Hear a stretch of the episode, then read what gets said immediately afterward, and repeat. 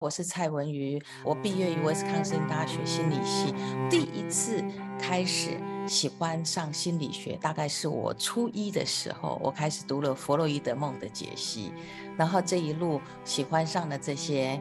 呃，潜意识的东西，一直到了高三，我接触到了 Dr. Brian Weiss 的前世今生，这是我第一次接触到催眠。我从来没有想过有一天我也会变成催眠师。我原来是一个子不语怪力乱神的人，我也不相信这些东西。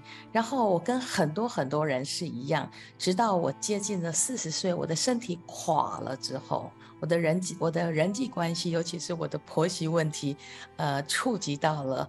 呃，我的底线的时候，然后那时候中医西医我都去看过了，you name it，什么针我都扎过了，然后发现没有办法救自己的时候，九八年三十几岁的时候，呃，我第一次出，我第一次被催眠的时候，改善了我的健康，所以呢，我被说服了，我是被我自己的健康改善之后说服，而决定走上这条路，所以呢，在这里呢。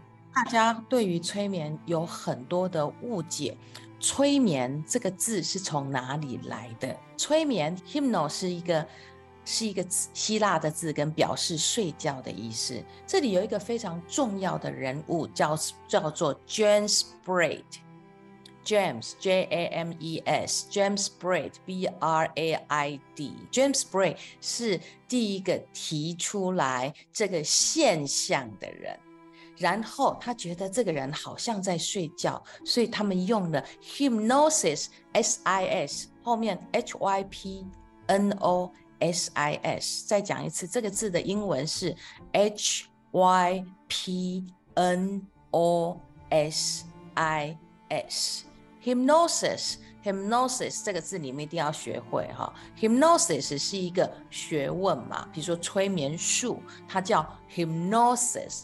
那 hypnosis，h y p n o s i s，那一个催眠师怎么说？就是 hypnotist，s s i s 后面再加 t i s t，t i s t 是一个什么人？所以催眠师是 hypnotist，然后催眠是 hypnosis。那当 James Bray 后来发现。催眠跟睡眠其实是无关的时候，这个字已经被广泛运用了，而且很难被取代了。中国也有所谓的催眠术。可是它并不叫催眠术，催眠术这两个字是日本人定的。催眠术是当中国有一种像催眠的东西的时候，因为中国当时有什么？有符咒，我们有咒语，咒语是西藏有咒语，陈州有符咒，我们有蛊毒。这些东西，甚至还有湘西赶尸，这些东西在当时被列为科举的第十三科。然后后这个是一个民间的疗法，忘了哪一个皇帝，他把这一个方术推广到民间，所以民间才有民间的疗愈方法。他们没有那么多的钱，所以这个当时是在民间推广的一种治疗方式。那你们也知道，除了中医的中药以外，符咒、呃，西藏的术语、念咒语这些跟催眠，其实它的功能是什么？就是让一个人的身心安定下来。当身心安定、稳定下来的时候，其实身体就会产生很多的变化哈。这里面还有更复杂的东西。这个东西传到日本的时候，他们才把这个现象。因为他们看起来觉得也是这个人在睡觉哦，所以他们才用催眠这个字。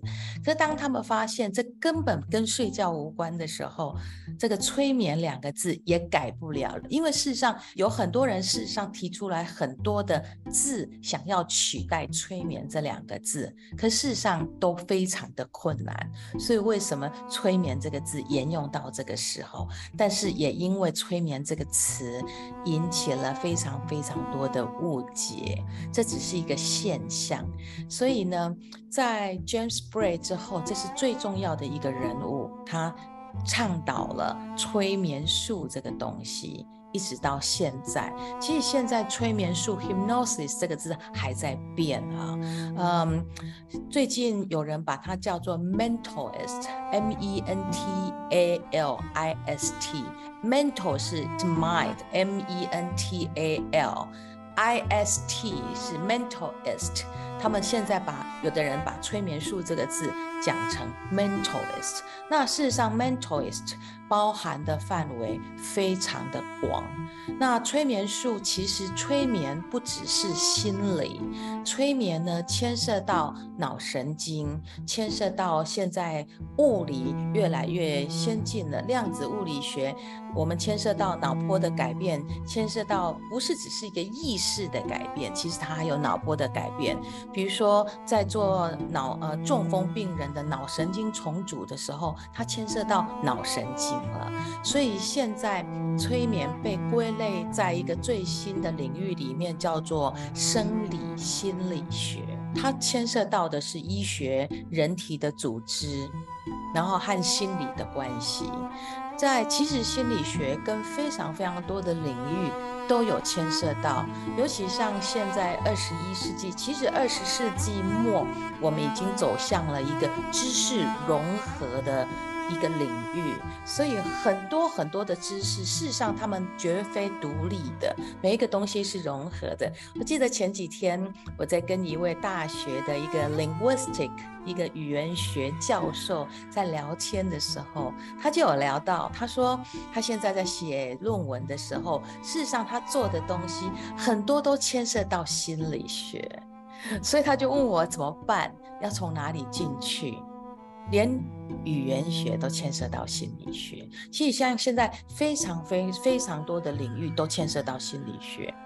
那如果各位有兴趣的话，这是我的建议，你们可以从像现在非常多的所谓的科普啦，就是大众心理学的书，你可以从呃阿德勒的开始，呃我我觉得阿德勒事实上是一种应用，因为最有名的三大心理学家弗洛伊德、荣格、阿德勒啊，所以如果你们愿意的话，好好的去读一本荣格的书。然后阿德勒的书，那弗洛伊德你还是要读，因为弗洛伊德他的理论现在还是影响着很多人啊，他们还是呃这个弗洛伊德派的还是有，所以如果如果你们愿意的话，慢慢的去读，先读这三巨头的书，那应该还是要读一些基础理论，不要直接看应用。